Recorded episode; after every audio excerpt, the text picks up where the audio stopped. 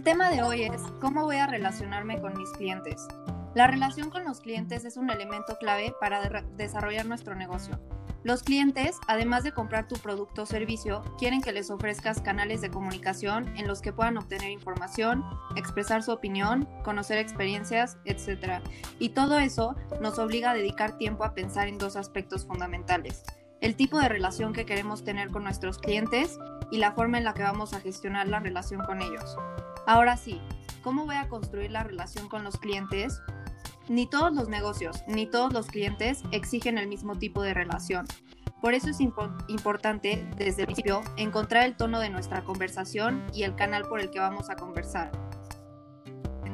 Sino de con nuestros clientes. Es muy importante que tengas claro que tú eres el que abre la puerta a la relación con ellos. Tú eres el que tiene que dar el primer paso. Si quieres comenzar a pensar en cómo vas a desarrollar la relación con los clientes, tienes que dedicar tiempo a buscar el máximo de información sobre tus clientes, necesidades, hábitos, valores y gustos. Adelantarse a sus problemas y necesidades con tu producto o servicio, de manera que empieces a construir una relación con los clientes basada en la confianza de que conoces a tu cliente, trabajas para él y le ofreces las mejores soluciones. Por eso es importante pensar desde el primer momento cómo puedes crear un canal con tus clientes sin que necesite una atención personalizada. Piensa en todo lo que puedes automatizar, desarrolla y utiliza un lenguaje que parezca personalizado, busca colaboradores también entre tus clientes y piensa en recompensas periódicas para ellos. Tú decides cómo va a ser la relación, no ellos. ¿Qué es fundamental para crear una buena, relación con ellos?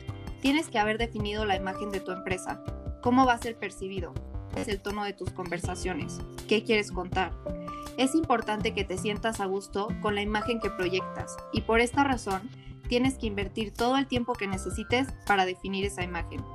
Además, las relaciones que construyas tienen que estar basadas en ofrecer valor, que tus clientes perciban que les estás ofreciendo más de lo que piden y esto se consigue adelantándote a sus necesidades, diferenciándote de la competencia, creando una comunidad, ofreciendo alternativas al humor. Otra cosa que tienes que considerar es si te gusta tratar con el tipo de personas que serán tus clientes. Tienes que buscar un negocio dirigido a clientes con los que te sientas cómodo, porque es más sencillo, es más reconfortante y sobre todo se nota en los resultados. Los clientes son la base de un negocio y para que funcione es fundamental buscar aquellos clientes que encajan con nosotros. Si no te gustan tus clientes, es complicado que funcione tu negocio antes, el marketing se basaba en el producto, pero hoy en día se basa en el cliente. Piensa en tu cliente ideal y búscalo. Un negocio funciona en la medida que hay clientes. Por eso el cliente es el elemento fundamental sobre el que giran todas las decisiones.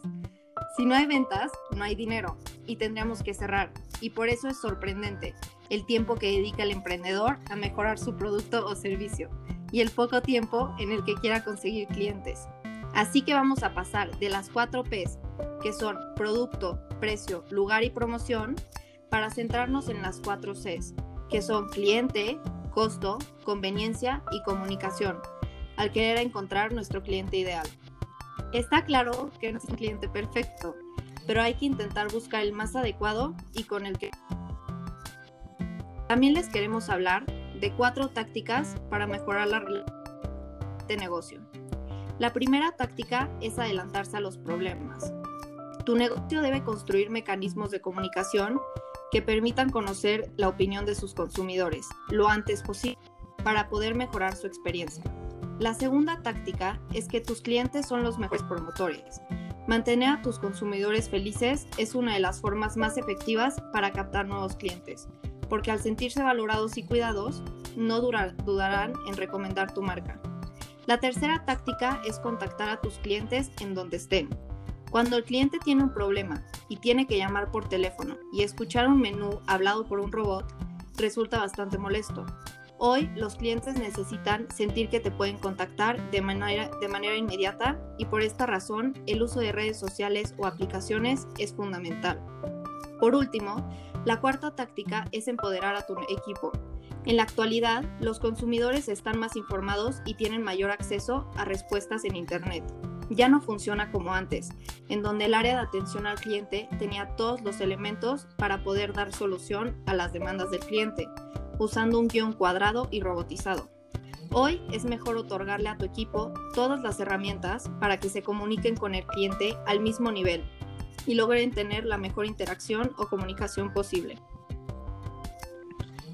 Ok, vamos a comenzar con las dudas frecuentes de esta semana. La primera, y una que creo que a todos nos puede interesar, es en qué es bueno invertir y en qué no. A continuación te voy a platicar un poquito de las inversiones que debes de hacer en tus 20. La primera que te voy a platicar es de las plataformas de microfinanzas. En lo que consiste esta inversión es en prestar tu dinero a empresarios a través de estas plataformas de microfinanzas, en las cuales vas a estar invirtiendo en microempresas y ganando con intereses justos para ambas partes. Ejemplos de estas plataformas son Cubo Financiero y Prestadero. Estas plataformas te permiten tanto solicitar un préstamo como otorgarlo. Y además vas a estar ayudando a otro emprendedor y puedes obtener hasta 16% de rendimiento con estas opciones que sustituyen a instituciones financieras como intermediarios. Otra inversión necesaria y que probablemente en tus 20 no te va a interesar, pero a largo plazo no lo vas a agradecer, son los seguros.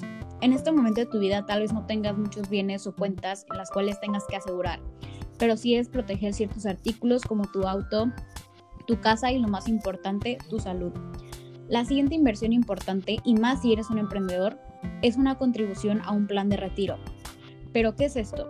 Son fondos que te permiten almacenar tus ahorros y además hacerlos crecer para que cuando llegue el momento y te quieras retirar del trabajo puedas vivir con tranquilidad y disfrutar de ellos.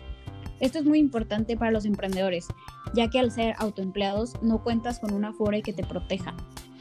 Otra inversión muy importante son los fondos o acciones.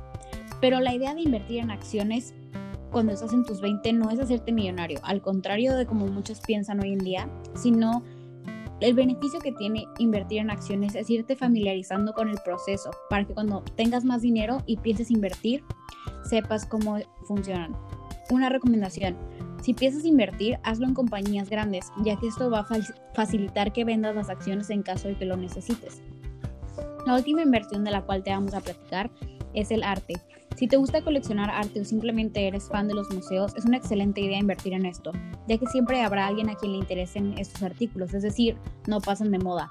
Para conversar e invertir en arte te podemos recomendar que vayas a ferias como por ejemplo este, la Affordable Art Fair en la que se reúnen varias galerías y ofrecen piezas a precios accesibles. La siguiente duda frecuente de la semana es cómo conseguir inversionistas para tu negocio. Al igual que lo anterior que te platiqué, me parece que esto es algo de interés para todos, ya que verdaderamente nunca está de más conseguir a personas que estén dispuestas a confiar en ti y en tu negocio como para depositar su dinero en él. Además de que el dinero para comenzar tu proyecto es una de las mayores preocupaciones de los emprendedores, en especial de los novatos. Así que a continuación te voy a dar algunos tips de cómo conseguir potenciales inversionistas para tu negocio. El primer tip es conocer lo que quieren los inversores. Principalmente los inversionistas se fijan en tres cosas. En las personas detrás de la idea, la idea en la idea en sí y la respuesta a la pregunta ¿cuándo voy a obtener de regreso mi inversión? Muchos fracasan en conseguir inversionistas aun cuando tienen un buen equipo simplemente porque su idea no es buena. Pero también al contrario, pueden tener una muy buena idea, pero pueden tener un pésimo equipo. Si tienes lo que los inversionistas están buscando, eso significa que cuentas con un verdadero plan de negocios que incluye flujos de efectivo, proyecciones específicas del retorno de la inversión y más que nada una auténtica comprensión del mercado en el que te piensas integrar.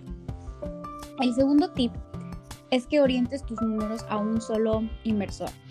Lo ideal es conseguir el financiamiento en una sola ronda, por lo que debes ser muy real con tus proyecciones financieras. Debes de pensar cuál sería tu escenario financiero más trágico. Esto es la clave para que identifiques tus números. También tienes que tener en mente factores como el costo de conseguir clientes, estrategias de marketing y el capital de trabajo. Si estos números aún no te gustan, puedes ver cómo se verían si cortas tus proyecciones de ventas en un 50% y dupliques tus gastos. Esta cifra la puedes utilizar como base y puedes añadir un 30% más de gastos. Recuerda, es mejor que tengas más dinero del que necesitas a intentar conseguir más después.